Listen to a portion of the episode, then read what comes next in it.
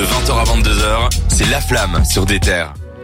Merci de nous suivre toujours sur des terres, on est ensemble jusqu'à 22h. Et si vous nous écoutez en replay, vous nous entendez peut-être au travers de vos formidables écouteurs sur Spotify, Deezer, Google Podcast ou Apple Podcast. On est évidemment également en replay sur des terres BE et tout ça pour vous dire qu'il y a un grand rappeur qui a fait, qui s'est pas mal tu pendant quelques semaines, hein, quelques mois même. Travis Scott est en train de revenir tout doucement. Euh, Cédric, Le mot, le mot tu, il est bien choisi parce que voilà, il s'est, il s'est réduit au silence après euh, Oui. qu'il y ait des gens qui aient été tués à son concert, propre euh, festival. festival Astroworld. Du coup, là, il est revenu. Euh, en- il est revenu euh, par la grande porte. Hein. Il faisait déjà un peu parler de lui récemment, mais là, il est revenu avec un post sur Instagram Ouais. dans lequel il écrit euh, Au cours de ces derniers mois, j'ai pris le temps pour faire mon deuil. Donc, euh, il a aussi rendu hommage. Deuil, pardon. Deuil? Deuil. ouais. Pourquoi j'ai dit deuil? Enfin bref, il a, il a pris le temps pour rendre hommage aux gens qui sont décédés. Et puis il a dit qu'il avait beaucoup réfléchi et qu'il il savait qu'il était une star, enfin une, un leader dans sa communauté et que du coup Ouais. il devait euh, en tant que leader euh, essayer de, de faire un changement positif. Et donc il a lancé, il a lancé le programme HEAL, donc H-A-L euh, qui signifie euh, le soin en gros. Ouais. Euh, c'est en plusieurs étapes, il y a plusieurs initiatives.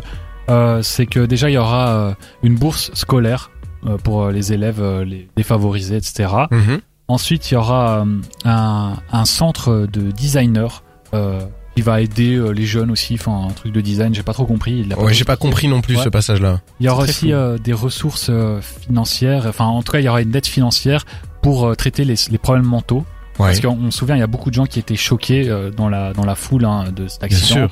Et euh, voilà, lui veut en gros offrir des soins psychologiques. Mhm. Et enfin, il y aura des conférences avec les maires pour essayer d'arriver à des solutions pour les- la, sécurité dans les événements. Donc c'est vraiment ça qui était le problème dans, le- dans Star Wars Festival, c'est que la sécurité était mal faite et que du coup c'est le manque de sécurité qui a permis au festival de partir en cacahuète.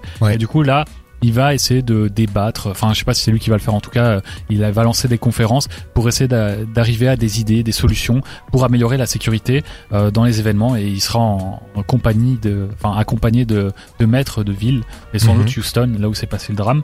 Donc euh, ça, c'est euh, la partie un peu politisée, on va dire. Qu'est-ce que vous en pensez, vous les gars M- Moi personnellement, je trouve que c'est intéressant qu'ils sortent ça maintenant, surtout euh, que c'est assez flou. J'ai l'impression que ça a été sorti un peu juste avant la première annonce de Utopia, quoi. Tu vois, la, la, la suite de l'album et qu'il a un peu fait fait ça en mode, euh, voilà, maintenant, euh, regardez, je mets en place des trucs. C'est pas, c'est c'est bien, hein, c'est très bien ce qu'il met en place, mais euh, on sent qu'à mon avis, il y a un projet qui va suivre euh, incessamment sous peu.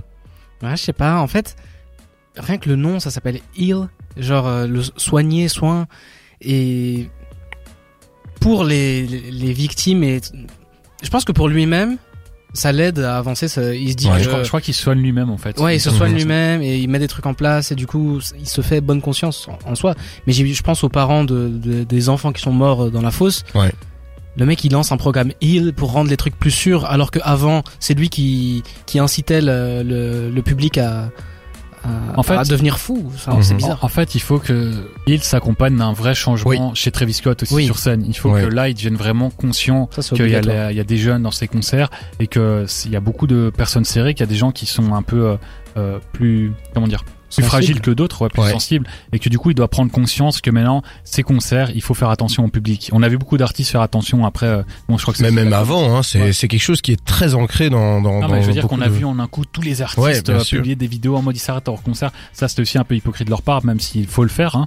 Et euh, du coup, je pense que Travis Scott, c'est bien qu'il fasse ça, mais il faut que ça se retranscrive aussi sur scène. Il faut qu'il prenne Oui. conscience. Pas Bien juste sûr. ça. Ouais. Il faut que son, son comportement change en fait.